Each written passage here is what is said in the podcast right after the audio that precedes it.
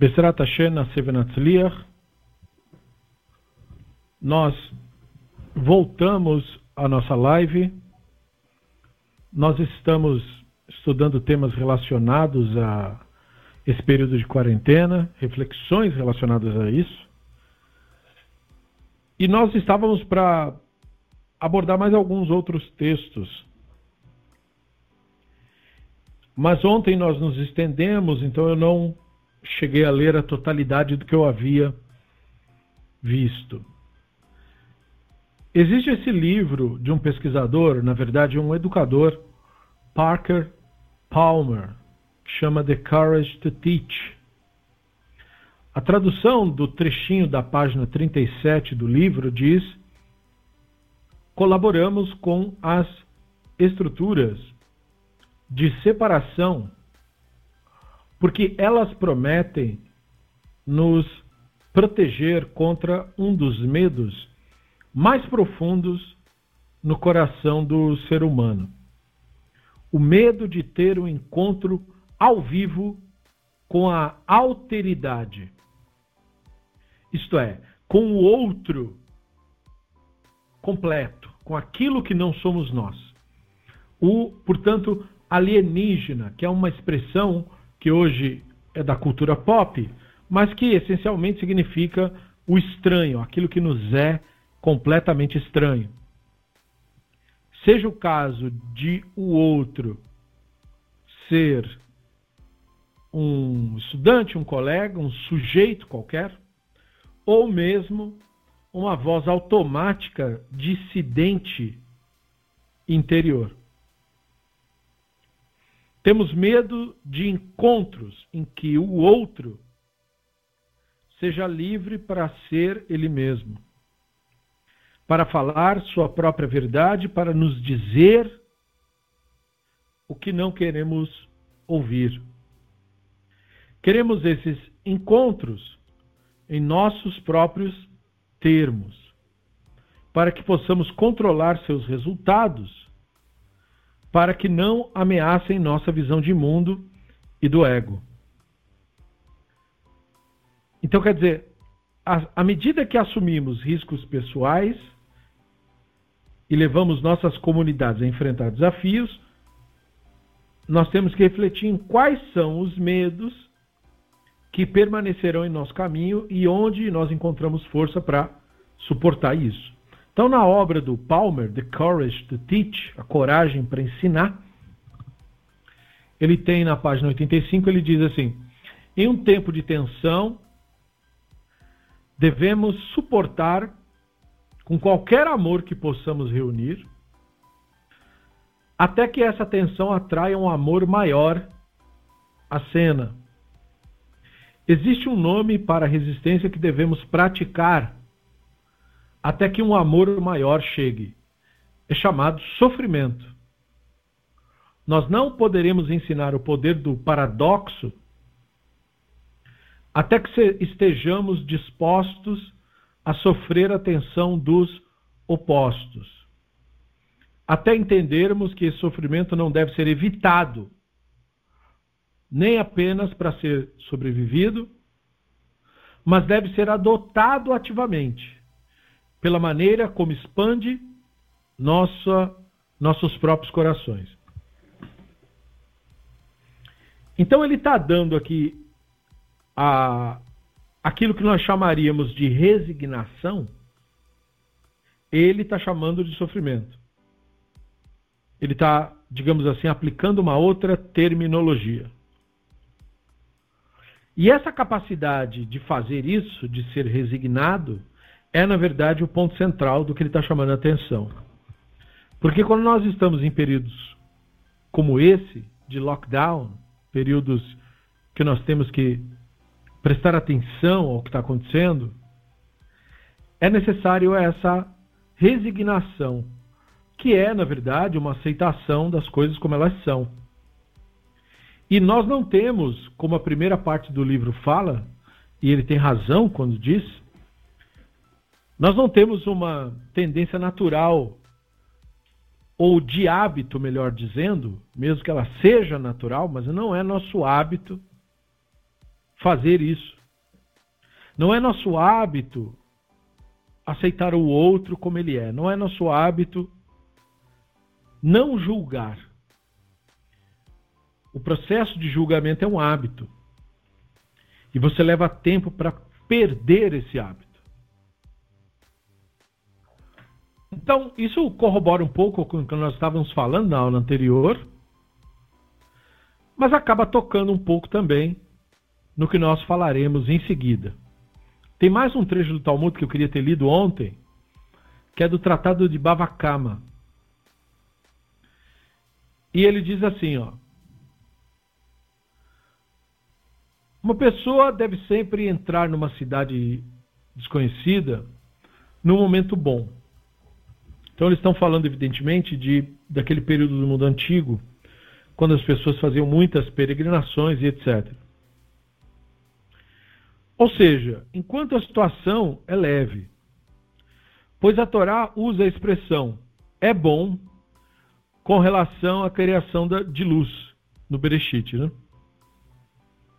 Essa bondade, que se manifesta no sentido de que segurança gera leveza, e da mesma forma, quando alguém sair de uma cidade, deve sair em um momento bom. Ou seja, após o nascer do sol na manhã seguinte.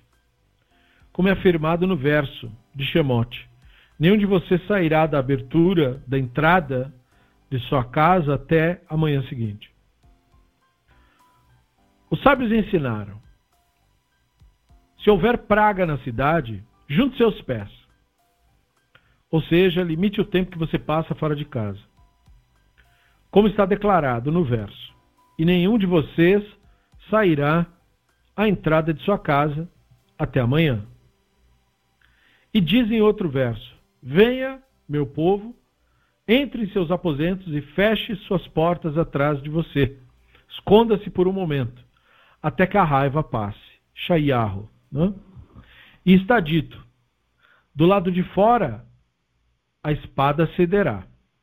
Nas câmaras, o terror. Aí a Guemará pergunta, depois desses textos terem sido citados: qual é a razão para citar esses versos adicionais que foram introduzidos com essa expressão está dito? Está dito é uma expressão veneemar em hebraico, né? Veneemar, está dito. É uma expressão que se usa para introduzir um verso no Talmud. Então, a, a Gemara já pergunta, por que, que está falando veneemar? E por que se pergunta isso? Porque o primeiro verso parece suficiente para atingir o propósito que se pretende. Isto é, ensinar o princípio de que não se deve sair de casa quando há uma praga. Então, por que eu preciso dos outros versos se um bastava? Aí a Gemara responde: se você disser que esse assunto, ou seja, do motivo para citar mais versos, é, o primeiro verso que afirma que nenhum de vocês é, sairá até que tenha amanhecido, você disser que aplica-se somente à noite, mas durante o dia pode-se pensar que o princípio não se aplica, então teria sido por esse motivo, a Guimarães ensina, vem e ouça. O verso que diz: Venha, meu povo, entre em seus aposentos e feche as suas portas, indica, portanto, que não importa a hora e se você disser que o assunto se aplica apenas onde não há medo por dentro, ou seja, por dentro dos aposentos onde as pessoas estão, as pessoas não estão, na verdade, com medo, elas receberam a ordem de ficar dentro de casa, mas elas não estão, na verdade, preocupadas. Então, como elas não estão preocupadas, a pessoa concluiria: ah, não, então, já que ninguém está preocupado, eu estou olhando em volta, as pessoas não estão realmente preocupadas com isso, então eu poderia sair. E aí, onde há medo por dentro, aí pronto. Aí, nesse caso, a pessoa teria que ficar em casa. Pode pensar que quando ele sai e senta entre as pessoas da sua companhia em geral, seria melhor. Porque aí ele aliviaria o medo. Portanto, a Guemará introduz o terceiro verso. Vem e ouça. Fora a espada cederá. E nas câmaras, terror. Então isso significa que, embora exista terror nas câmaras, embora as pessoas fiquem com medo se você começar a isolar todo mundo, do lado de fora tem a espada. Portanto, é mais seguro permanecer em ambientes fechados. Então veja como o Talmud elabora a ideia da quarentena, a ideia de você se proteger, a ideia de você realmente se isolar, a despeito, inclusive, das reações que você vê externamente. Porque isso, na verdade, é um filme repetido na história da humanidade. Quando teve a gripe espanhola, até que começou a juntar cadáver pela rua, as pessoas não davam importância.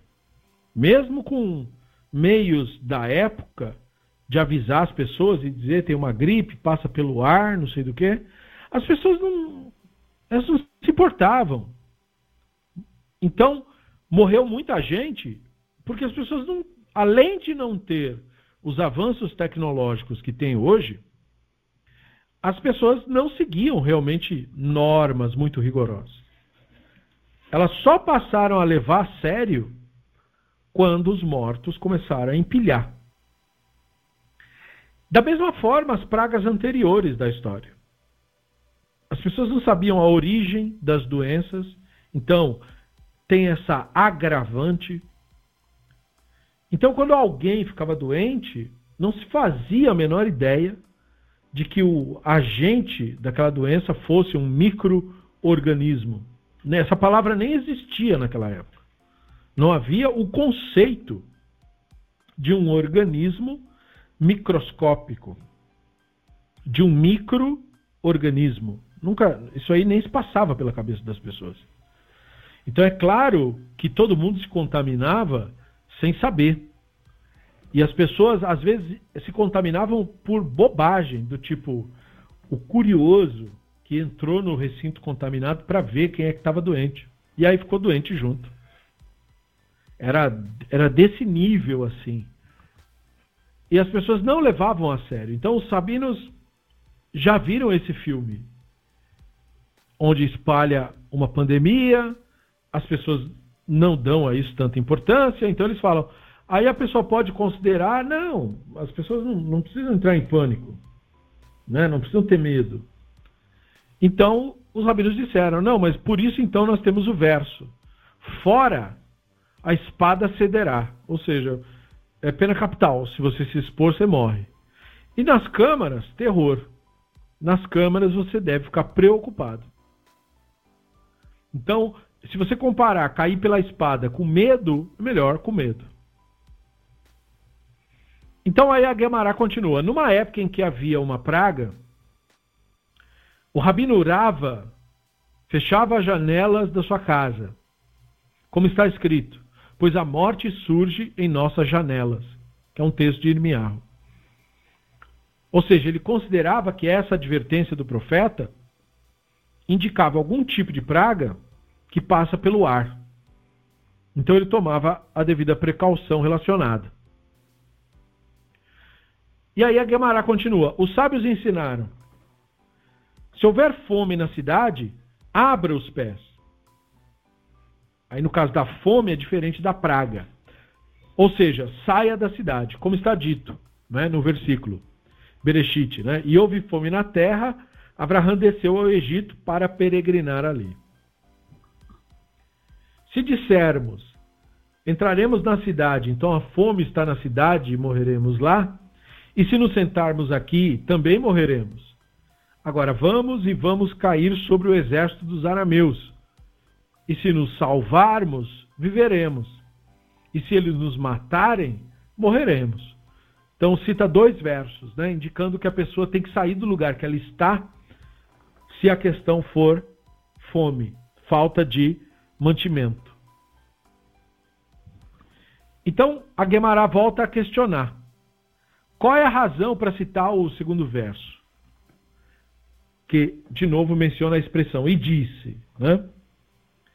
E se você disser que esse assunto, esse princípio de deixar a cidade, se aplica somente aonde não há incerteza, quanto à situação ser mesmo de risco de vida, mas aí onde há incerteza sobre se é risco de vida ou não, esse princípio não se aplicaria, se você for usar esse argumento, venha e ouça.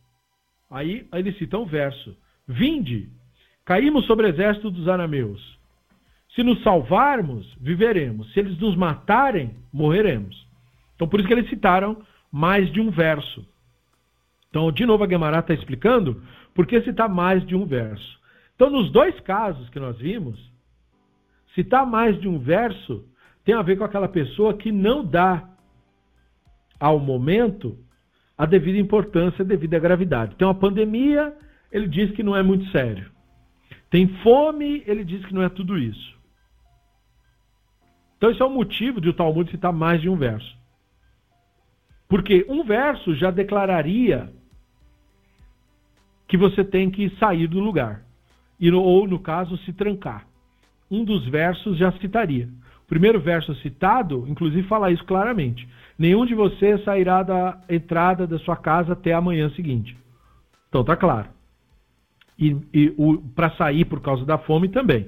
Houve fome na terra. Abraham desceu ao Egito para peregrinar ali. Então, claríssimo que ele não ficou no lugar que ele estava. A menção de um segundo verso é para apelar, para tentar convencer aquele que nem conseguiu perceber a gravidade da situação. Então a Gemara cita para que esta pessoa também saia, ou fique conforme as circunstâncias. Se for uma praga, se tranque, se for fome, saia do lugar. Os sábios ensinaram: se houver uma praga na cidade, a pessoa não deve andar no meio da estrada. Devido ao fato de que o mensageiro da morte anda no meio da estrada. Pois, como nos céus deram a ele permissão para matar dentro da cidade, ele vai abertamente no meio da estrada, porque a estrada leva ao centro da cidade. Por outro lado, se houver paz e sossego na cidade, não ande à beira de uma estrada. Pois, como o mensageiro da morte não tem permissão para matar dentro da cidade, nesse caso, então ele se esconde, caminha ao lado da estrada da cidade. Então veja como que os rabinos avaliavam, usavam a linguagem da época para avaliar a questão do risco. O Malachamavet, o mensageiro da morte aqui, nós vimos na aula passada, na parte inicial desse estudo, que ele tem a ver com o conceito de sacaná, de perigo. Porque ele usa para matar uma pessoa saquin, uma faca. Né? É uma palavra construída com a mesma concepção. Saquin e sacaná são termos relacionados. Assim como sikun, né? que é o risco. Então, quando há uma praga, ou seja, ela não distingue barreiras e a organização que a cidade tem. Então, por isso, esse eufemismo de que o malar anda no meio da estrada. Se tem um vírus se alastrando na cidade, ele passa de pessoa para pessoa, onde essa pessoa estiver. Então, não tem isso de você estar num lugar ou no outro lugar. Você pode pegar ele em qualquer lugar. E daí ele fala, mas quando tem sossego na cidade, ou seja, quando esse, essa pandemia ainda não é conhecida, ela vem de alguma situação marginal. Então aí isso é lido na narrativa como se fosse o mensageiro da morte, nesse caso, não tem permissão ainda de entrar, matar pessoas dentro da cidade. Então o que ele faz? Ele fica nas laterais. Ou seja, onde se tinha a percepção do perigo. Quando você morava numa cidade do mundo antigo, a cidade era murada da floresta que estava em volta. Então, onde estava o perigo? Na floresta que estava em volta, ou no deserto que estava em volta, conforme o ambiente de cada região do mundo. A cidade era murada para separar as pessoas que estavam dentro dos perigos naturais que estavam fora, animais que caçam à noite, por exemplo. Então, é ali que estava o Malachamavet, fora da estrada. De qualquer maneira, nas duas interpretações, os rabinos tomam atitudes para conscientizar as pessoas do risco que existe. Nós vemos ah, infelizmente, num tipo de sociedade que tem pouca noção ou dá pouca atenção a isso, ao conceito do risco.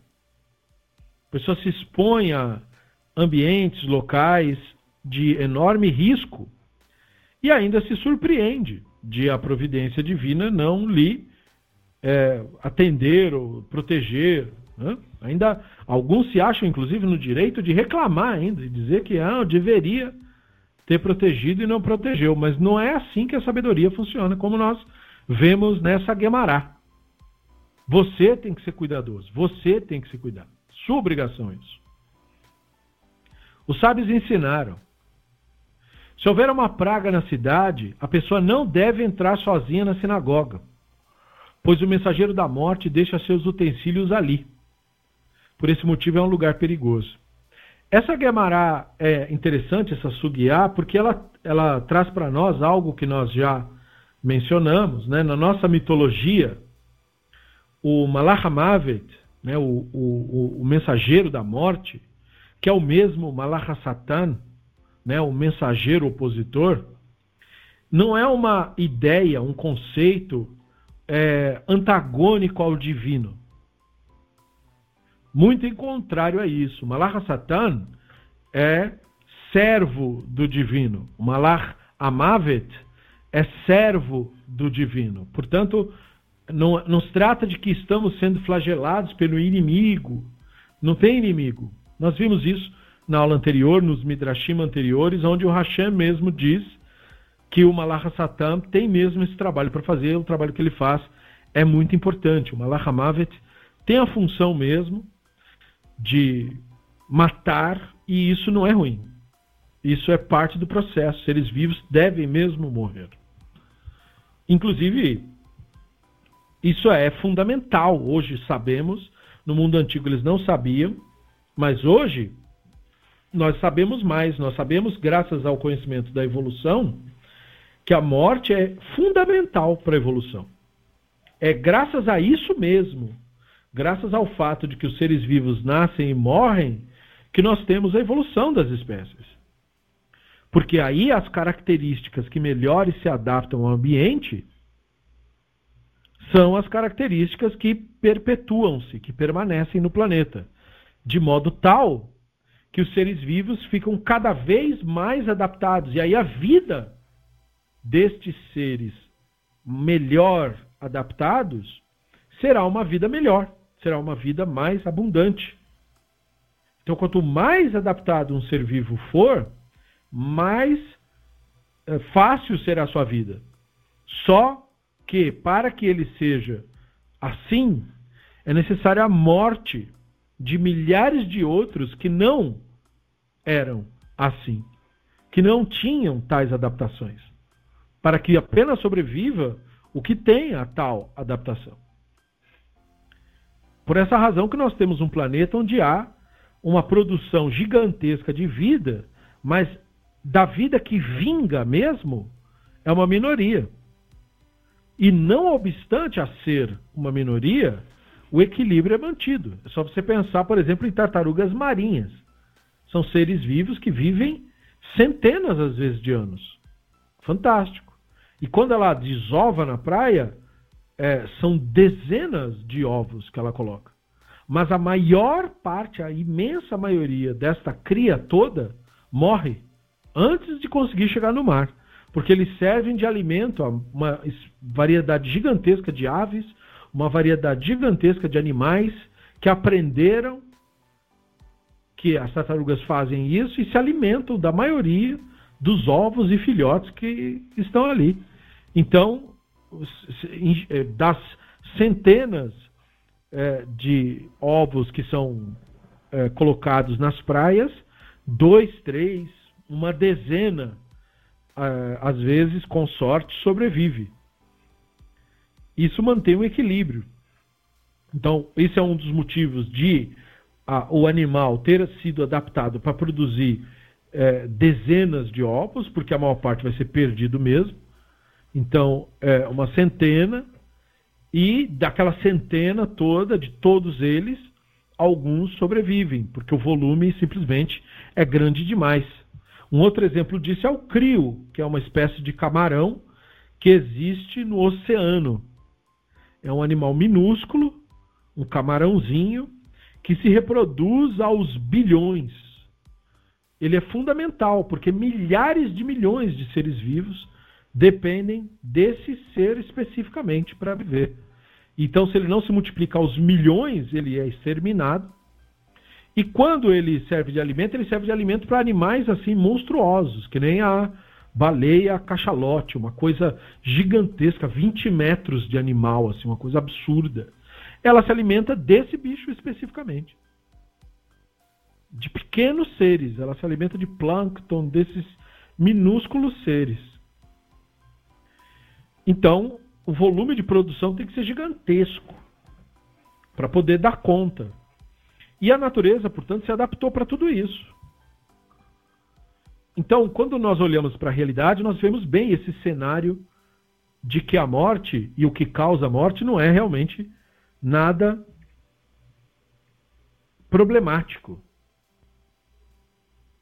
Muito pelo contrário.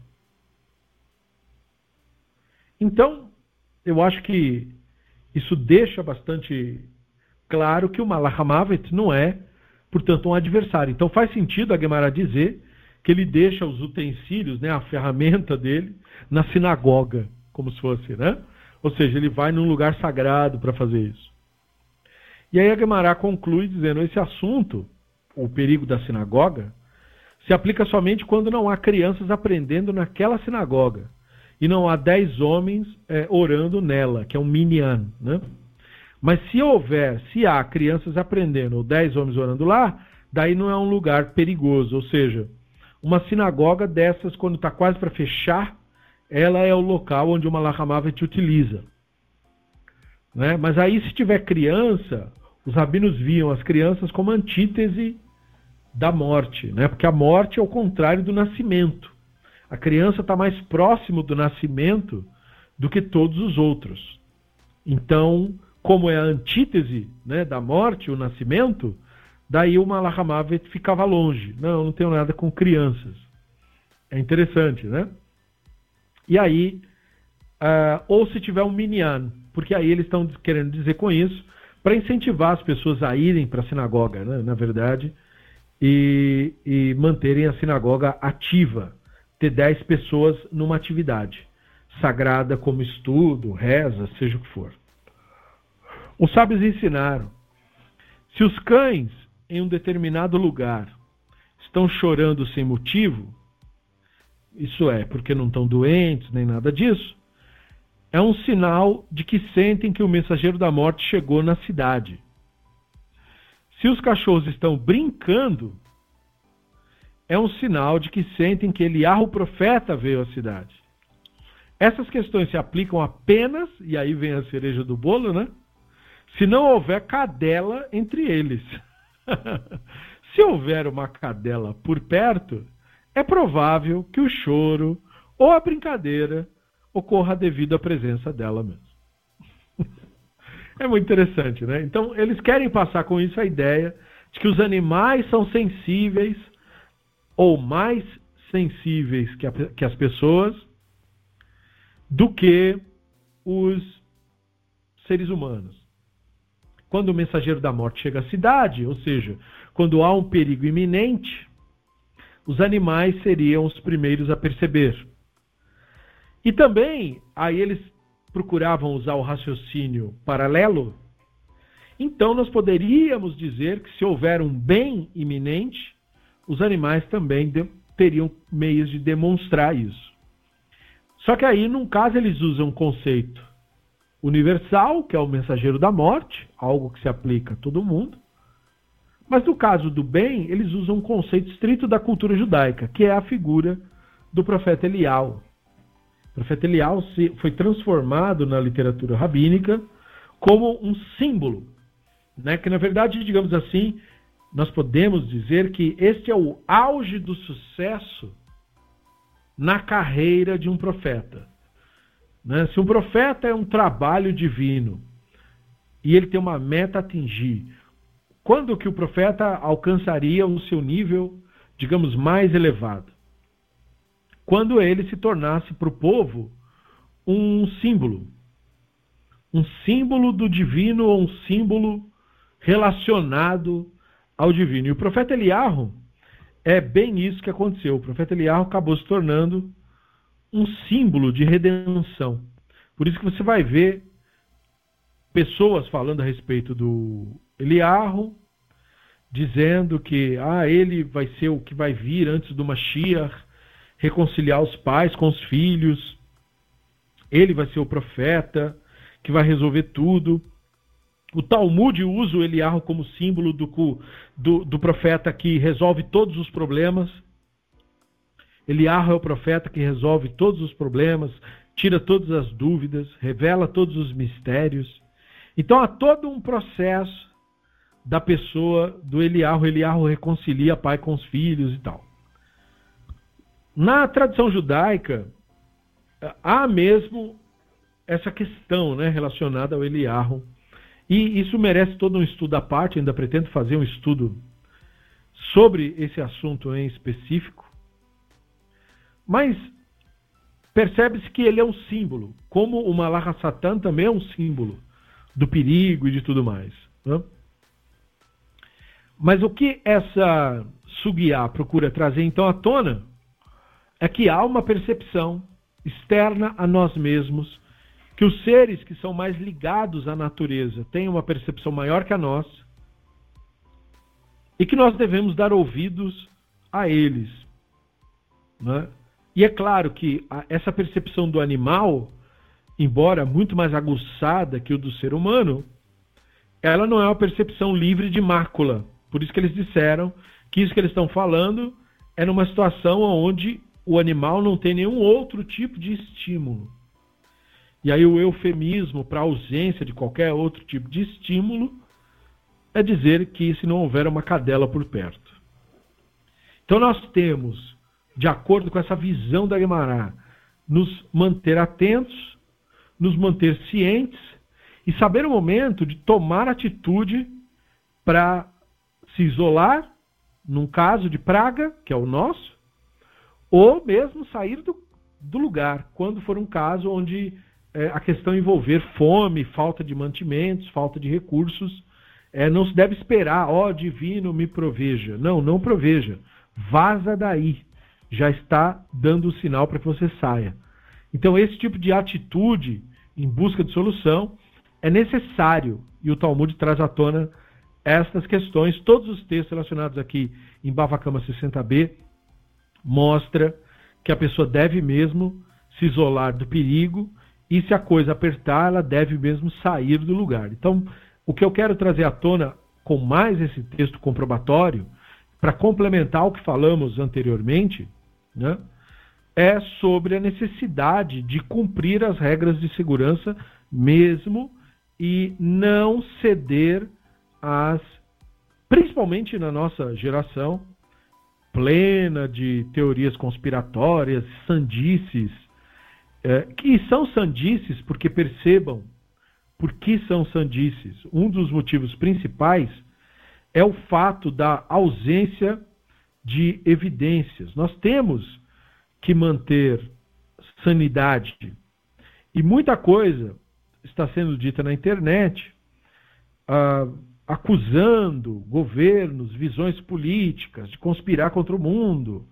E uma, enfim, uma série de, de, de expressões estúpidas mesmo e que não devem uh, mover a nossa visão de mundo.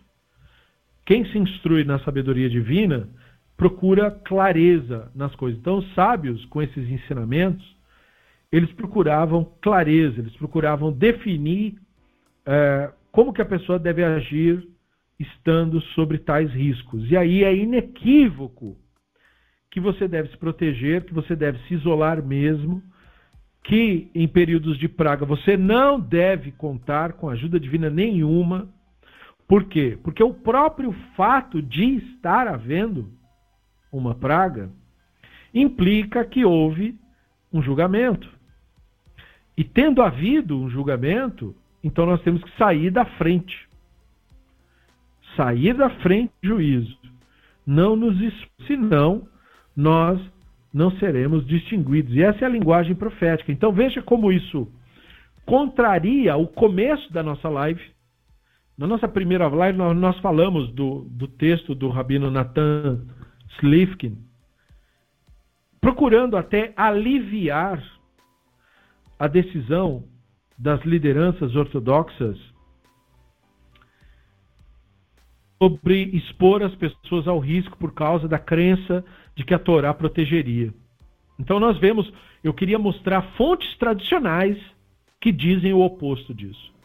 Fontes que devem ser levadas em conta. O Silvio está comentando que ouviu é, uma notícia falsa de uma fonte que já é conhecida por espalhar loucuras pelo mundo, Olavo de Carvalho. E ele está dizendo que o vírus tem nacionalidade, exatamente, o vírus é chinês. Ele está simplesmente imitando o Trump, nós sabemos disso. Trump, na verdade, e aí os insanos em volta tem. E aí está dizendo que é mentira, que as pessoas não estão morrendo, não. É. Então, isso nós falamos ontem. Né? E vocês que estudam sabedoria têm que permanecer imunes ao vírus da ignorância, ao vírus da estupidez, ao vírus da insanidade. Porque essa pandemia que estamos, ora, enfrentando, ela é, sem dúvida alguma, global. Ela não é brasileira nem chinesa. Né? E é claro que o mercado da China foi afetado pela pandemia. então, é, cogitar que é uma criação é, é, simplesmente é tão estúpido que não merece muito a nossa atenção. Apenas temos que dar atenção ao fato disso ser uma loucura. Não é? Essa questão da opinião política da China, porque a China tem uma visão que procura pelo comunismo. A China não é comunista, como quem não entende de política fala. A China visa o comunismo. O comunismo é um, é um objetivo final. O, a, a, troque a palavra comunismo pela palavra é, Olanabar, e aí você entenderá um pouco mais de comunismo. Comunismo é o Olanabar político. Ele não é algo, ele é para onde se pretende chegar. Então, a visão do comunismo é uma visão de uma sociedade igualitária, uma sociedade onde ricos não explorem pobres. E quem detém essa visão acredita que isso é possível, de fato. Independente da questão, é só isso, é só ter esse tipo de utopia e lutar para realizar essa utopia. Seria como nós, como nós é, é, dissermos assim, por exemplo, nós queremos fazer do mundo um Gan Eden. Isso é uma utopia nossa. Nós queremos fazer do mundo um Gan Eden. Nós queremos pegar aquela mitologia e concretizá-la. Então nós vamos criar, por exemplo, um mundo onde se cuide da natureza, plante árvores, as pessoas é, convivam é, pacificamente. Então, o que, que nós estamos fazendo? Tentando construir esse sonho. Se nós vamos conseguir ou não, aí é uma outra história. Mas esse é o nosso, nossa meta, é o nosso sonho. É nesse sentido. Mas o que, que a China é? Socialista. Ela tem um governo socialista e ela procura chegar nesse local. Para isso, ela precisa de desenvolvimento econômico. E ela, apesar de ter iniciado com a ideia, ela demorou anos para entender isso. E nos últimos 20 anos entendeu isso e tem procurado aumentar seu potencial econômico no mundo. E isso incomodou pessoas como Trump, que querem ter hegemonia no mundo. Então, eles acusam governos como aquele de tal e tal atitude. E todas as críticas que se pode fazer a qualquer tipo de governo, se pode fazer ao governo chinês. Mas o que não se pode fazer é acusar o governo chinês de ter uma tecnologia que ninguém tem no mundo. Ninguém cria vírus, isso não é possível. Nós não temos essa tecnologia, nem eles têm, nem a Rússia tem, nem os Estados Unidos têm, nem ninguém tem. Porque não tem, a gente não consegue fazer isso. Se nós conseguíssemos fazer isso, nós nem estaríamos, na verdade, falando de pandemia nenhuma. Porque a tecnologia para criar é a mesma para destruir. Se você fosse capaz de criar um vírus, você seria capaz de destruí-lo instantaneamente, se essa tecnologia existisse. É que essa tecnologia não existe, isso não é nem possível. Isso é, é, é as pessoas estão misturando ficção científica e pegando teorias conspiratórias, é, fictícias e, e de ficção científica e estão trazendo isso para a realidade. Aí toca no que nós falamos ontem. O cérebro não faz distinção entre a ficção e a realidade. Tudo o que nós defendermos como nossa opinião ou visão, devemos procurar embasamento na realidade. Qualquer que seja a sua opinião, visão política, é, não importa, ninguém tem que ter vergonha de ter uma determinada opinião, mas ela deve ter a obrigação de procurar as razões pelas quais, muito bem explicado, muito bem orientado, verificar e questionar a si mesmo, para inclusive ser capaz de mudar de visão quando descobrir que sua visão está equivocada. E eu acho que nós temos esse problema na nossa sociedade. É, nós temos um mar de pessoas ignorantes que, em vez de estudar, refletir, repete o que outros disseram então veja como esses textos tradicionais que eu trouxe, é, eu não os descobri. Esses textos estão aí há milhares de anos disponíveis para leitura. Como que uma pessoa lê um texto desse e aí ela conclui que podemos nos aglomerar sim no Meshivá porque Deus vai nos proteger? Como é possível a pessoa concluir uma coisa dessa? Com toda essa riqueza textual, mostrando o oposto disso. Então vai dizer, ah, o judaísmo propaga a loucura. Peraí. Nenhum dos santos rabinos, você pode até atribuir a esses rabinos milagreiros, dizer que eles eram figuras divinas, fale o que quiser, mas que eles tinham medo de ficar doente, eles tinham. Que eles ficavam longe de pessoas sobre o risco de contaminação, eles ficavam. E eles não disseram, olha, façam como o Rabino Yehoshua Ben Levi, que falamos ontem. Eles simplesmente disseram, Rabino Yehoshua Ben Levi, por outro lado, agiu diferente das recomendações dos outros rabinos. Bom, então, aí ele morreu. Por quê? Porque isso é um jeito de dizer que não tem proteção divina, nem para o Rabino Yehoshua Ben Levi. A proteção divina é a sabedoria. Essa é a proteção divina, é o conhecimento. Essa é a proteção divina. Se você segue a sabedoria e se baseia em conhecimento, você está sob a proteção divina. Proteção divina é conhecimento. Proteção divina é sabedoria. Proteção divina é quando a informação chega para você e você usa ela. Proteção divina é quando você recebe uma notícia falsa e você filtra, e você detecta, e você questiona, e você investiga. Você não acredita em conspirações, você não acredita. Você quer evidências. Não é um problema com a ideia. Ah, e se provarem que um país criou o vírus? Então, será comprovado. Na, mediante comprovações e evidências, se aceita a verdade imediatamente, sem problema nenhum. Mas qual a evidência que você tem agora? Zero. Então você não tem nenhum motivo para acreditar nisso. Nenhum sequer. E essa loucura, porque não há outra palavra, essa loucura gerou todo um problema diplomático, de relações exteriores, de comércio, portanto, e que afeta novamente, negativamente, a economia. Então, é uma estupidez de, de, de proporções inacreditáveis e que são absorvidas por gente que trabalha com isso. No caso, trabalha com política. Porque essa pessoa em questão, ele é só um velho louco mesmo. Ele não é filósofo, ele não é professor de nada, ou seja, ele não é estudioso de nada. Tudo que ele tentou explicar, ele explica de maneira porca e distorcida. E eu falo isso com conhecimento de causa, porque li as obras.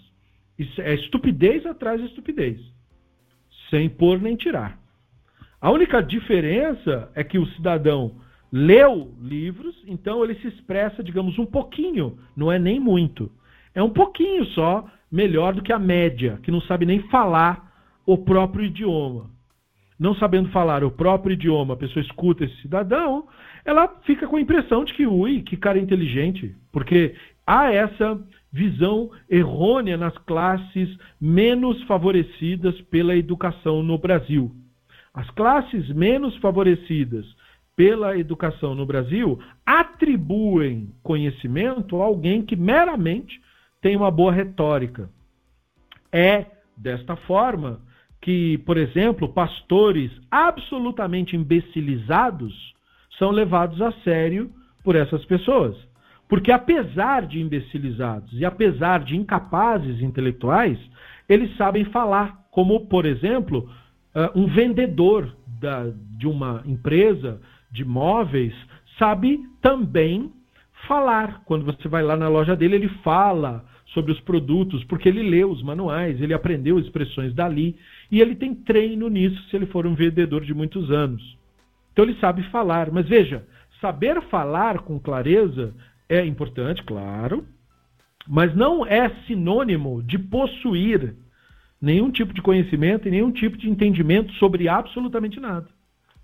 Então esse cidadão ele sabe falar, parabéns para ele, mas é só.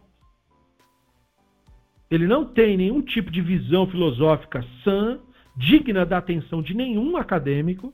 Ele é totalmente torpe, totalmente insano. E é claro que aquilo que provém dele não faz nenhum tipo de sentido, não tem nenhum tipo de nexo, não deve ser levado a sério por ninguém. Mas, infelizmente, como nós temos um governo insano, figuras desse governo estão levando a sério as loucuras que esse velho maluco fala.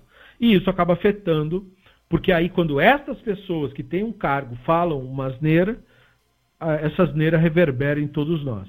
Isso é culpa de todos os brasileiros, porque adotaram essa visão estúpida da realidade. Então, também não tem nada de injusto acontecendo. Todas as, as vicissitudes que estamos passando, somos responsáveis por ela. E esse momento de pandemia simplesmente traz à tona isso tudo para que nós olhemos para dentro, façamos autocrítica, né? reconheçamos a nossa própria estupidez para nos melhorar como pessoa. Então veja como isso é importante. E é por esta razão que nós precisamos nos voltar para textos fundamentais, conceitos fundamentais como estes passados pela Guimarães, para que nós uh, tenhamos sanidade. Sanidade é a palavra de ordem nesse momento. Bom, dito isso, nós concluímos a nossa intenção inicial nesta nossa reflexão sobre a quarentena, sobre riscos que eu gostaria de trazer. Eu fiquei de concluir esse texto. Doença, quarentena e riscos eram temas que me chamaram a atenção. Hoje eu postei no nosso grupo, lá no Facebook, texto sobre a nossa paraxá semanal, que também merece a nossa atenção, que nós devemos também estudar e refletir. E nós estamos, é, de acordo com o nosso calendário é, Jewish, né? Nós estamos estudando a Parashá Vaikra, que é a que vai ser lida no próximo Shabat. Ela já sabemos que esse livro, né, é um livro que dá atenção para ofertas e muita gente propaga pensamento mágico a respeito de ofertas, a respeito dos mistérios das ofertas. Você vê da parte da, dos mesmos insanos ortodoxos que agora estão dizendo que a Torá tem uma força mágica que protege da doença, eles também dizem que ah, as ofertas têm que voltar porque os mistérios espirituais ainda não foram totalmente explorados e blá blá blá. E tem toda essa parafernália de, de concepções atribuindo às ofertas eh, poderes mágicos de fazer alguma coisa pelas pessoas. E é claro que isso contribuiu para o surgimento de diversos outros misticismos, um dos quais é o mais famoso deles, é o cristianismo, né, que construiu toda a sua religião com base na, no mito interpretativo de ofertas e para dizer que o Deus teria se disfarçado dele mesmo para matar ele mesmo, para uma oferta para ele mesmo. E, e aí, isso tudo demonstra uma imensa incompreensão em relação à, à própria Paraxá, né, em relação aos termos que se relacionam ao estudo da Paraxá. Então, essa é a nossa porção. Aqui no Cefaria você tem o texto completo da, da Paraxá e tal, então quer dizer, não é nenhum mistério. Mas nós trouxemos no texto uma análise justamente da linguagem textual, porque outra concepção equivocada que se espalha sobre o Sefer Vaikra é que o Sefer Vaikra é um livro muito profundo, muito misterioso, porque os sacerdotes teriam ali ocultado os segredos da criação, os segredos dos poderes sobrenaturais e não sei o quê. E aí, no, na obra do professor James Watts, que eu mencionei, da Hebrew University, nós aprendemos no livro que ele publicou, que chama Ritual and Rhetoric in Leviticus,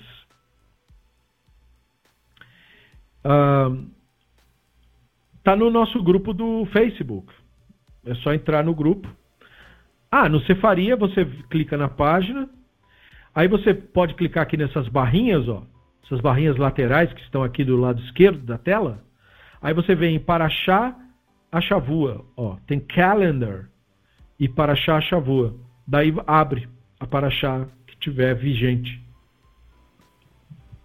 Seja no aplicativo ou no PC, tanto faz.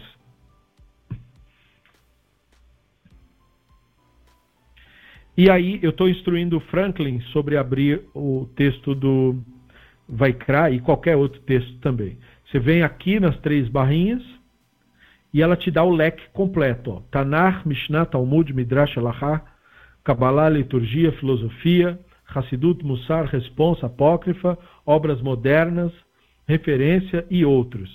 E embaixo tem calendar. E aqui tem Parashat Shavua. Não, esse que eu estava lendo é um. São parte de esquetes que eu preparei para estudar. Eu compartilho essas esquetes. Tá vendo? Ó? Reflexões sobre doença, quarentena em risco foi uma esquete que eu preparei aqui. Então eu tenho esse link, porque eu tenho uma página aqui no Cefaria também tem como seguir. Aí você teria que estar tá me seguindo para você me ver tudo que eu publico. Mas se você não estiver me seguindo, não tem problema. Eu posso ir lá no nosso grupo e compartilho o, a prancheta. E aí depois você clica na prancheta e tem acesso aos textos. Mas se você estiver me seguindo, você já consegue saber toda vez que eu coloco uma prancheta nova. Porque o que acontece? Os textos aqui no Cefaria, como vocês podem ver, estão em inglês e em vrit. Então eu é, sento aqui e fico traduzindo os textos para nossos estudos. Aí eu pego os trechos que eu quero e depois eu vou traduzindo e aí a gente vai conversando. Entendeu? É uma excelente ferramenta para estudar. Então, no nosso texto de estudo de Paraxá, o professor Watts colocou para nós que essa temática toda das ofertas é envolta de mistérios e o misticismo tem esse argumento de que é um mistério sobrenatural, né? Eles usam inclusive o argumento das ofertas para para falar das orações e depois para querer inventar orações. É, é uma coisa bastante mistificada. E esse trabalho do professor Watts desmistifica tudo isso. O texto que eu publiquei procura deixar claro que não há, por exemplo, nada de exato ou coerente na linguagem é, dos sacerdotes. Que a tradição sacerdotal é, tinha na sua linguagem um único objetivo que era atingir um efeito retórico, persuadir a pessoa de ofertar no templo. Esse era o objetivo do texto. Não era ensinar como faz oferta. O objetivo do templo era, do texto, é persuadir quem lê para trazer oferta. E aí, o professor deixa claro que a oferta de culpa e a oferta de pecado eram ofertas cruciais para que houvesse sustento dos sacerdotes no templo. Eram destas ofertas que ele tiravam o sustento deles. Então, para eles, essas ofertas eram da maior importância, muito maior, por exemplo, do que a oferta de olá, que as ofertas que são tradicionais, que precedem a cultura dos sacerdotes, são as ofertas de olá, que é a oferta de elevação, que ninguém come essa oferta. Aí tem a oferta de zvar, né, a oferta de zevahim, que é a oferta abatida, a oferta chamada também de shilamim, que é a oferta de paz. Esse tipo de oferta era uma oferta compartilhada. As pessoas mesmas que ofertavam comiam dessa oferta. Então, tradicionalmente, você tinha dois tipos de oferta. A oferta que você compartilhava, como por exemplo, o que é a oferta de Pesach? Nós estamos nessa época de Pesach, né? O que é a oferta de Pesach? A oferta de Pesach é a oferta de Zivar, na verdade. Ela é uma oferta que você compartilha com a sua família, porque você abate o carneiro e todo mundo na sua casa come aquele carneiro. Então é, só, é uma oferta, mas você come da oferta. Agora, a oferta do olá, ninguém come.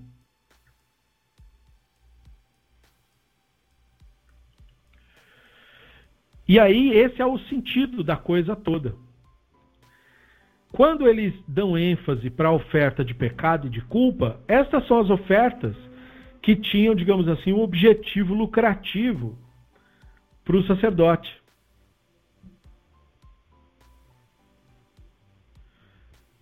Então ele é que tinha interesse nessa oferta.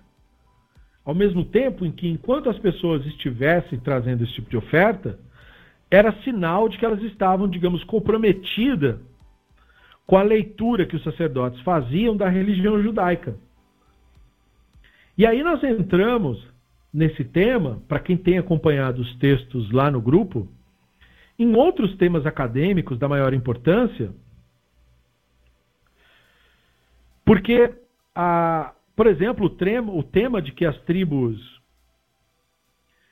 de Israel, as tribos tradicionais, essa visão de 12 tribos, esse tema, na verdade, é um tema que surgiu é, posteriormente.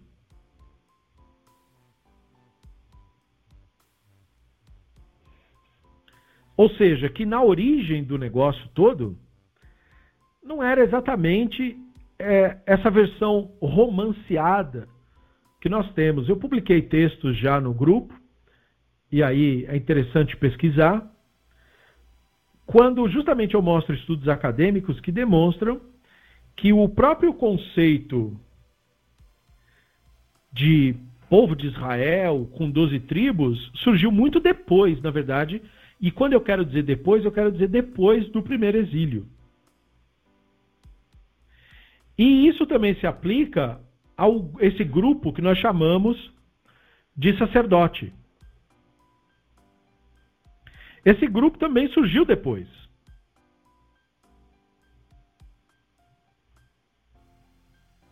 Não era um grupo que, na verdade, como a tradição quer colocar, é um grupo que veio desde Moisés e tal. Não era bem assim. A própria narrativa de que os sacerdotes descendem de um cara que era irmão de Moshe foi uma construção posterior. Uma construção que tinha o objetivo de associar os sacerdotes a essa centralidade da religião mas que não é, digamos, original, tradicionalmente original. Porque, como vocês sabem, antes o que se chamava povo de Israel não era todas as tribos. Povo de Israel eram apenas as tribos do norte. O outro grupo se chamava povo de Judá. Mas o povo do norte não necessariamente considerava o povo do sul seus parentes ou membros do próprio povo. Não havia exatamente, nem mesmo, por exemplo, filhos de um mesmo patriarca. As tribos do norte, por exemplo, tinham como patriarca a figura de Yaakov, mas as tribos do sul tinham como patriarca a figura de Abraham.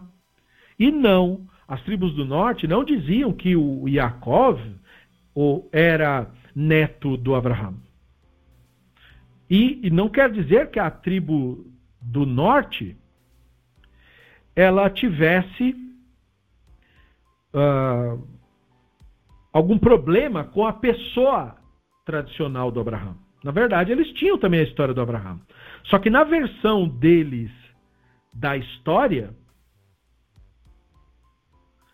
o Abraão, eu coloquei um texto sobre isso no grupo, recomendo revisão, para quem não lembrar. O Abraão, quando levou Isaac para ofertar lá, ele de fato matou Isaac mesmo. E ele morreu e a história acaba ali. Abraão foi um cara que teve aquela visão e ofertou o filho e o filho morreu. Essa era a visão da tribo do norte.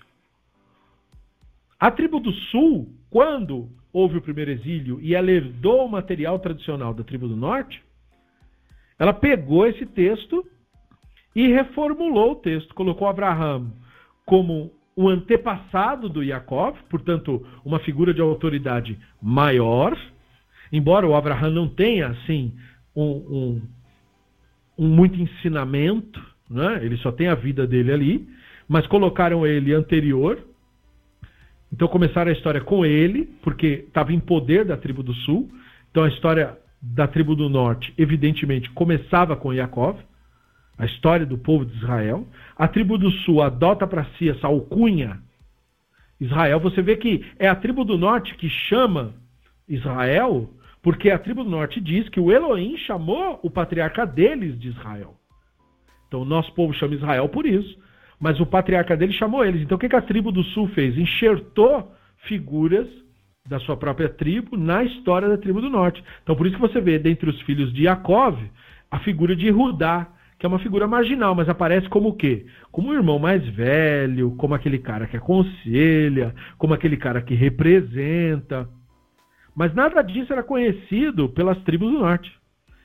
Então, da mesma forma, a tribo dos sacerdotes é um fenômeno posterior, que se anexou com Yehudá. Então, Yehudá e Levi são duas tribos aliadas. E aí ela também entrou na religião assumindo o seu papel. Se a tribo do norte colocou o seu patriarca como o avô do patriarca do norte, então nós somos o irmão do profeta. E aí o profeta, o Hashem falou, só os descendentes dele podem ser profeta. Ou seja, só a gente pode ser profeta.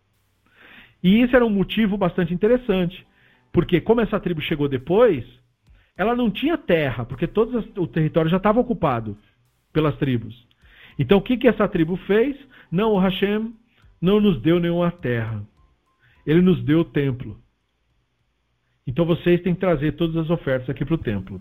E daí você tem a motivação dessa tribo, da tribo dos sacerdotes, desse texto que nós estamos falando, dessa linguagem retórica da Parashavaikra, que de todas as ofertas que em livros anteriores, no Bereshit e no Shemot, são ofertas, as ofertas importantes são ofertas de Olá, são ofertas de Zvar, que são ofertas populares, aqui a importância passa para a oferta de pecado e de culpa.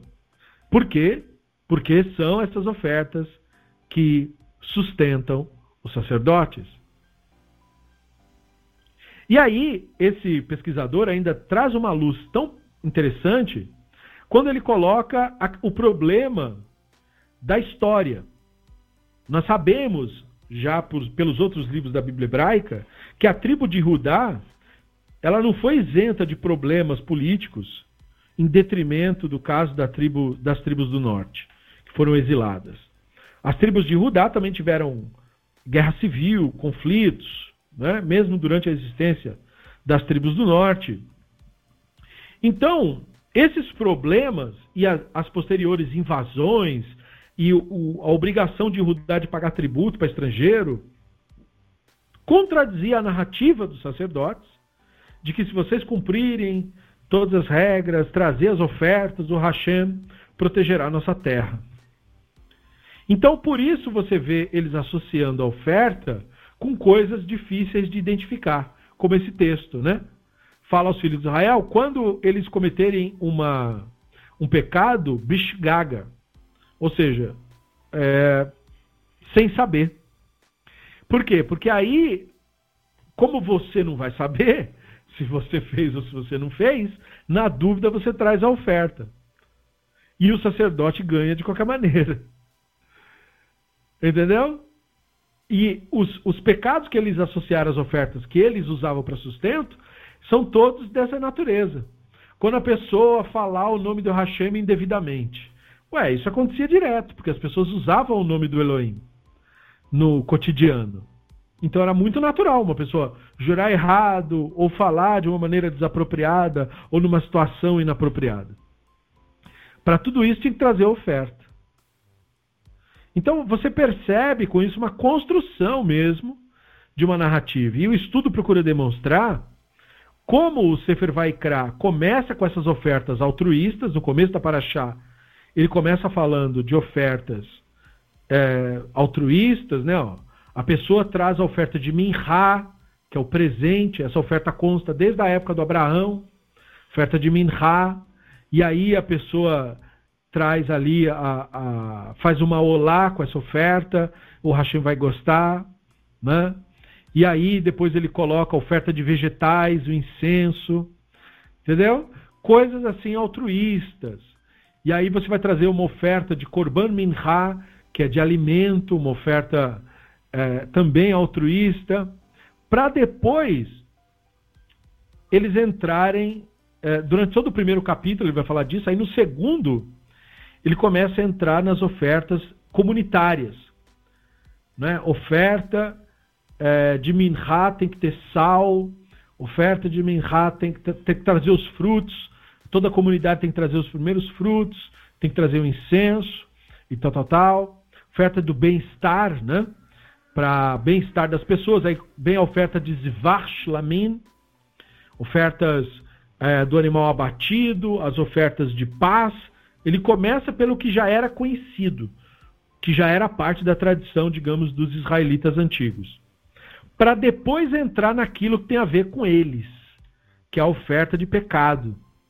Não só a partir dos capítulos 6 em diante, Sabe Taharon Vetpanav Lemor Zotorat Aolá Iolá Mukdala Misbeach Alalai da boca Misbeach Tukadbo. Então eles falam dos filhos de Aharon, o ritual da oferta de olá, como que eles têm que lidar quando as pessoas trouxerem, tem que lavar as roupas e tal, deixar queimando, tem que ter um fogo perpétuo, eles têm que trazer, aí fica falando toda hora que é os filhos de Aharon que tem que trazer. Então você percebe no estudo que eu postei sobre as diversas famílias de sacerdotes. Vocês percebem que tiveram várias famílias, não só de Aharon, e esse texto é posterior, portanto, o autor do texto, o redator desse texto, sabia das outras famílias. Ele está mencionando a Haron aqui de propósito, né? e, querendo dizer que só ele é legítimo, meio que desqualificando os outros grupos. E aí os sacerdotes estão aqui falando de pureza ritual. E aí eles fazem tudo isso para mostrar quão duro o trabalho deles é, para começar a trazer essa oferta aqui, vet zotorat hatat essa é a oferta de Hatat, essa é a oferta do pecado. Tichatet olá. Hatat Hashem kodesh. Você vai trazer a oferta de pecado perante o Hashem, ela é muito sagrada. Kodesh kadashim. Ela é muito, muito sagrada. Percebe? Isso é o jogo retórico dos sacerdotes. Em vez de cairmos na visão mistificada, temos que olhar do ponto de vista histórico sacerdotes estavam criando aqui uma maneira do seu próprio sustento ser garantido, principalmente nos períodos difíceis políticos que eles passaram, com invasões e com tudo. Né? Não esqueça daquilo que é mais sagrado para manter o templo. Então, é por essa razão que essa sessão de texto sacerdotal ela vai terminar lá no capítulo 16, com os, o Yom Kippur, né? Tem a morte dos filhos de Aharon, tem toda aquela história, e aí você tem o ritual do Yom Kippur aqui estabelecido, né? Por causa disso, eles vão entrar no santuário, vão trazer um boi, e aí eles vão colocar as roupas especiais para fazer isso, trazer uma oferta de pecado, boi pelo pecado. E aí eles vão entrar na tenda do encontro, e aí traz os dois bodes, um vai para o Hashem, o outro é jogado do penhasco, que chama Azazel. E veja, isso aqui tudo tem a ver com Yom Kippur. E aí ele vai fazer expiação por ele, tal, tal, tal, tal, tal, tal. Então todo esse ritual aqui é, digamos assim, a conclusão dessa narrativa toda para atenuar todo, para dizer que os sacerdotes são os responsáveis pelo divino perdoar Israel. E eles tinham como contradita da tese deles o fato de que, mesmo fazendo tudo isso daí, Israel foi invadido, Israel foi atacado, Israel foi exilado. Então, para salvar essa literatura, é que você vai perceber interpretações em cima desses textos. Mas que a visão histórica, a visão acadêmica mostra é que o objetivo de todo essa, esse, esse texto sacerdotal é soar, como se fosse de uma maneira resumida, uma retórica. E esse é o clímax de toda essa retórica que veio antes das ofertas, como é importante, é muito, muito, muito sagrada, oferta de pecado, ou seja, qual é a oferta mais sagrada de todas? É aquela que sustenta o sacerdote, entendeu? É óbvio que ele escreveu isso. E não, como a maioria das pessoas que lê esse texto imagina, que o, o Sefer Vaikra está dando uma descrição detalhada de como é que faz oferta. Não, o texto é desconexo, o texto falta palavras, o texto interrompe, ele não é metódico, ele não segue a mesma metodologia sistematicamente, principalmente depois que passa do capítulo 3. Até o 1 e o 3, ele segue uma mesma metodologia, porque ele ainda está lidando com os textos é, mais tradicionais, as tradições mais antigas de oferta. Mas a partir do 3 em diante, ele começa a mudar a linguagem dele, porque ele quer focar nesse negócio da oferta de pecado, porque é isso que sustenta sacerdote. Sacerdotes viviam disso. E eu acho muito interessante pensarmos sobre isso, porque nós temos é, expoentes desse tipo de coisa, por exemplo, na religião cristã, quando a Igreja Católica começa naquela fase dela de vender indulgência, de vender perdão dos pecados. Então, é da onde eles concluíram que se vende perdão de pecado? Do texto sacerdotal.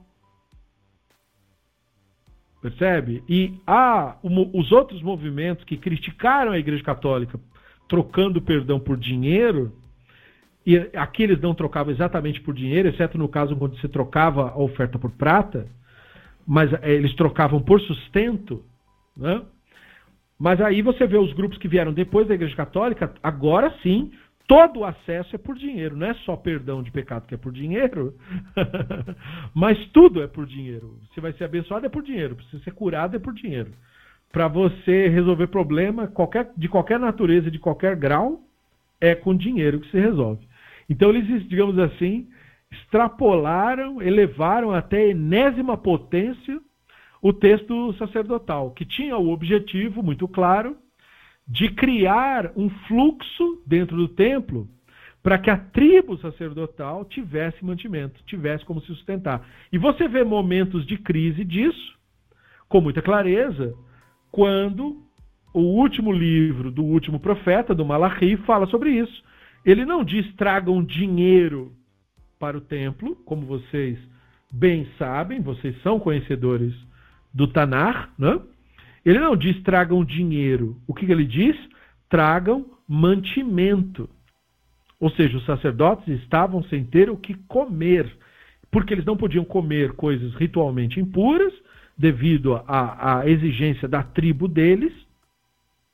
Então eles falaram: tragam mantimento. E aí eles lançam, inclusive o profeta, que era favorável a, ao grupo, ele lança uma maldição sobre as pessoas que não queriam ajudar. E muitas vezes não é porque não queriam, e sim porque não podiam ajudar mesmo, porque estava todo mundo lascado nesse período. Né? Mas aí esse profeta faz todo esse trabalho, procura ter todo esse trabalho, para mostrar para as pessoas que boa parte do que estava acontecendo era culpa delas mesmas, né? E aí ele falou: vocês estão roubando o Hashem, porque vocês não trazem o dízimo. O dízimo não é dinheiro, o dízimo era grãos, né? era oferta de alimento, era as primícias e tal dos grãos, e as contribuições voluntárias, ou seja, as ofertas esporádicas, por ter violado aí pecado de involuntariamente e tal e tal e tal. Né? Então o, o profeta fala, o Hashem pune vocês por causa disso. Né? Vocês têm que trazer os mantimentos para que vocês tenham a bênção divina. Então, todo esse texto, ele é um texto posterior, ele é um texto que foi criado para conseguir manter o grupo sacerdotal vivo, ele nos remete a várias questões de política, né? ou seja, por um lado, você entende por que, que os sacerdotes estão fazendo esse tipo de coisa, no sentido de criar um engajamento, por assim dizer, das pessoas com uh, o entendimento que eles tinham da religião, porque eles estavam se colocando como uh, representantes da religião. E os sacerdotes, vocês têm que notar, eles levavam tão a sério esse trabalho que eles tinham de uh, representar a religião, que quando o judaísmo começa a ter contato com outras culturas, por exemplo, com a cultura grega, são os sacerdotes que os primeiros assumem o papel de absorver a cultura grega e tirar o que tiver de melhor da cultura grega para trazer isso para a população. Nós vimos isso naquele estudo que nós fizemos sobre os macabeus, que nos contam é, novamente, né, da parte dos religiosos e místicos, nos contam aquela historinha de que os macabeus estavam protegendo Israel da terrível fluência grega, não é? que eles eram os malvados gregos contra os justos macabeus, quando, na verdade, aquilo era uma luta política entre os macabeus e outros grupos judaicos, e eles estavam usando como jogo político dizer que eles estão afastando a gente da nossa tradição, para que as pessoas que são é, é, massas que não pensam, não é? Odiassem aqueles outros, do outro partido político, e ficassem com o nosso, em vez de pensar por si mesmo. Só que tudo aquilo que os macabeus acusam os inimigos de fazer, ou seja, se assimilar com os gregos, trazer cultura grega para Israel, eles mesmos, historicamente, fizeram. Eles introduziram o idioma grego em Israel, eles trouxeram banhos públicos, esportes, Olimpíada, tudo isso eles trouxeram para Israel durante o reino deles. Eles ganharam a vitória política falando mal do outro, e aí eles trouxeram tudo aquilo que eles diziam que era o mal que o outro fazia. então, é, é muito interessante ver isso, porque aí você percebe que as massas são mesmo as mesmas, adoram uma conspiração, adoram essa linguagem do Yetzer Hará, de que nós estamos certos é, nós, e eles são os errados, né? nós somos os justos e eles são os inimigos. O povo é facilmente manipulado por esse tipo de retórica, e que no fundo não era nada disso, era apenas uma questão política interna, né? e da mesma maneira os sacerdotes. Os sacerdotes fizeram isso, eles se consolidaram como exemplos da, da, da cultura, mas aí quando os sacerdotes é, quiseram expandir a cultura israelita com através da cultura grega e outras culturas também, aí eles encontraram resistência de grupos que disseram não, vocês não podem fazer isso, e aí começaram a dizer dos sacerdotes ah, eles se desviaram, eles não seguem mais. Aí você vai encontrar texto na Bíblia hebraica de que eles são idólatras, eles se corromperam, eles não fazem mais. Por quê? Porque eles queriam abarcar mais cultura, eles queriam, digamos, dar o próximo passo, girar a roda da história, fazer o povo hebreu se tornar um povo mais cosmopolita, né, que absorve outras culturas e tal. E isso de fato aconteceu, o povo hebreu absorveu outras culturas, mas durante aquele período em que eles estiveram em disputa, eles, digamos assim, se uh, se dividiram, né? porque, como eu falei, não tinha só sacerdotes que se diziam descendentes de Aharão, e nós sempre vamos falar desse jeito, para ser exato, se diziam, ninguém sabe se descendia mesmo ou não, porque tudo isso é uma narrativa, e essa é a mais improvável de todas, mas eles se diziam descendentes de Aharão, então tá bom, né, para todos os efeitos, mas tinha os que se, diz, se diziam descendentes de Tzadok, né, os que se diziam descendentes do próprio profeta Moshe, e outros também, e todos eram sacerdotes. né? e o grupo do Tzadok foi o grupo que mais se destacou. Nós temos um estudo disso lá no Facebook, recomendo pesquisar. É, e, portanto, é, havia essa disputa interna entre os grupos de sacerdotes para dizer quem era o mais hegemônico. Então, é muito provável, embora nós ainda não tenhamos assim uma riqueza de material literário, é muito provável, inclusive, que tenha havido versões de escrituras com dizendo que a tribo sacerdotal principal era do Tzadok e o outro que a tribo sacerdotal principal era dos Gershonitas, né? ou do, dos Mosaitas, como os acadêmicos gostam de chamar. É, porque Moisés era da mesma família do, né, do Levi e tal, porque era irmão do Aharon, não tinha como não ser da mesma família. Né? Então, você nota através disso disputas internas pela hegemonia, pela política, e isso deve ser separado das questões de espiritualidade.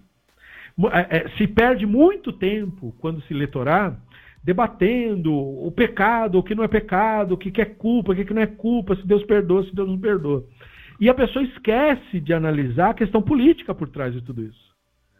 Né? É, e é justamente nesse ponto que eu quero trazer a, a vocês o momento, porque não se deve julgar o divino através de lentes políticas, porque o Hashem é total. Para ele, a, as nossas decisões políticas são absolutamente irrelevantes para o divino. Então, essas disputas políticas são entre nós conosco mesmo. Né? Por isso que eu coloquei aquele outro texto que o, o que, que o Etzer tem de característica, o que, que o ego tem de característica. Ele evita confrontar-se. Ele evita ao máximo que ele pode criticar a si mesmo. Por isso que as pessoas acreditam em notícias falsas, conspirações. Porque elas acreditam demais nelas mesmas.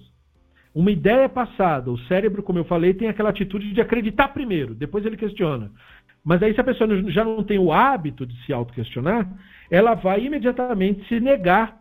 Depois que ela absorveu uma informação, ela vai se negar. Ah, não, mas deixa eu ver se é verdade mesmo. Deixa eu ver se procede mesmo. Ela não faz isso. Ela, não, ela acredita demais nisso, em si mesma, né? Uma ególatra. E aí você vê é, propagando essas ideias uh, do, sobre os textos sagrados, e aí você se perde é, em discussões que não têm sentido. Então, a razão simples, a razão é, histórica de os sacerdotes, de o texto do Vaikra dar tanta ênfase à oferta de pecado e oferta de achã, não é porque Deus está muito preocupado com pecado ou com culpa. Né? Eu já vi muita gente, inclusive, acusa a Torá, a Torá dá muita ênfase em pecado, em culpa, deixa as pessoas com sentimento de culpa. Inclusive, eles dizem que o cristianismo melhorou a religião por causa disso, que o cristianismo fala de perdão e a Bíblia hebraica fala de culpa. Mas, na verdade, não. Eles também sabiam o poder que tem você propagar a ideia de culpa. Por isso que eles vendiam indulgência. então, eles fazem uma propaganda eles são que nem os macabeus. Faz uma propaganda, diz: olha, eles falam isso, eles falam aquilo quando na verdade eram eles mesmos que faziam isso. Né? Mas dizia que era o outro que fazia. então, aqui é a mesma coisa. Né? Essa ênfase no pecado e na culpa era para criar receita. Esse é o motivo de ter tudo isso de texto. Não tem nenhum mistério cabalístico, não tem nenhum segredo é, mágico aqui. O que tem, é claro, é a complexidade textual propriamente dita. Tem mais análises que nós podemos fazer de tudo isso. E faremos. Mas é, é, o que eu queria deixar muito claro é esse ponto da Paraxá. Né? O motivo de ter oferta de culpa e pecado era porque os sacerdotes, a casta sacerdotal, tinha interesse nisso, interesse político mesmo, interesse de ter o controle da população na sua mão, de ter as pessoas preocupadas. A pessoa vai ler um texto e diz: Ó, oh, essa oferta de culpa é santa dos santos. Né? Então a pessoa nunca vai entrar lá no Kodesh Kodashim. Ela nunca vai entrar naquele lugar. Mas através da sua oferta ela entrava, entendeu? Então a pessoa se sente importante. É, e aí você tem todo esse tipo de, de, de, clareza, e aí fica muito mais simples de entender o texto. E aí você também para de ficar atribuindo ao divino concepções literalmente que o divino não tem como é, ficar toda hora buscando a culpa nos outros, ficar toda hora buscando quem comete pecado, quem não comete. O, não é assim que o divino funciona. Mas era assim que os sacerdotes precisavam que as pessoas é, é, pensassem naquele período para que as pessoas ficassem engajadas. Porque o ego faz tudo através de barganha. O ego quer ganhar alguma coisa. Então os sacerdotes criaram isso. Vem aqui que você ganha perdão. né? você ganha isenção de culpa, você ganha isso, você ganha vantagens. Né? E era um negócio, como se fosse. Um, então, que fique claro esse ponto, durante ainda essa semana eu pretendo ainda colocar mais textos, amanhã mesmo eu acho que eu já pretendo colocar mais uma análise, para analisarmos uh, o conceito da oferta de Hashem e os votos eh, falsos, né? Ou seja, você tem essa oferta chamada oferta de Hashem, oferta de culpa, e ela é associada quando a pessoa faz um juramento falso. Então a pergunta que surge disso é por que, que a pessoa que faz isso tem que fazer uma confissão disso? Porque se você traz evidências é, do texto da Bíblia hebraica, do Oriente Médio Antigo, sobre as consequências de você jurar falsamente, você tem esse caso do caso de Hashem indicando que ele acaba envolvendo é, uma violação como se fosse de um conceito de propriedade e a questão do falso juramento. Nós vamos avaliar isso, mas isso fica para uma próxima live, porque tem um livro de um professor que avalia essas questões e eu quero trazer a atenção. Na verdade, é uma professora, chama professora Yael Landman, autor de livros e tal, ela é, ela é autora de livros e tal. E é, da, é, é, na verdade essa é americana, eu sempre tento trazer professores de Israel, da Hebrew University, Universidade de Bar-Ilan e tal, mas essa é da Yeshiva University, que é nos Estados Unidos. E nós vamos falar então um pouco disso, desses temas técnicos. Não tem como não entrar em temas técnicos dentro da, da Paraxá de Vaikra, porque ela é uma Paraxá quase toda técnica. Então nós vamos falar um pouco disso, mas isso fica para a próxima live. Beceda? Por enquanto, nós concluímos nosso objetivo de falar um pouco da conclusão do texto anterior e de é, mencionar o que nós comentamos hoje no nosso estudo no Facebook. E aí nós ficamos por aqui. É, perguntas, sugestões, temas, é, usem os nossos espaços para colocar para fora, que nós deveríamos estudar isso, ou eu tenho uma dúvida sobre aquilo. É, tragam os temas para que eles possam ser utilizados para as questões. Caso não tragam nenhum tema, eu vou seguindo é, conforme eu encontro em livros acadêmicos e pesquisas, assim, eu vou seguindo mais ou menos. Pode, às vezes, não corresponder ao que você tem de curiosidade, por isso que é legal perguntar, porque aí eu consigo atender é, especificamente a sua curiosidade. Mas ficamos por aqui. Muito obrigado por terem vindo, por terem participado. É importante para que, enfim, haja esse engajamento. Em seguida de eu fechar esse material, eu só vou cortar a parte inicial onde eu estava aguardando o pessoal chegar e aí já ponho o áudio para que todos possam ouvir. E aí fico à disposição para maiores dúvidas e maiores esclarecimentos sobre essas nossas tradições. Obrigado pela participação e até a próxima, Besrat Hashem.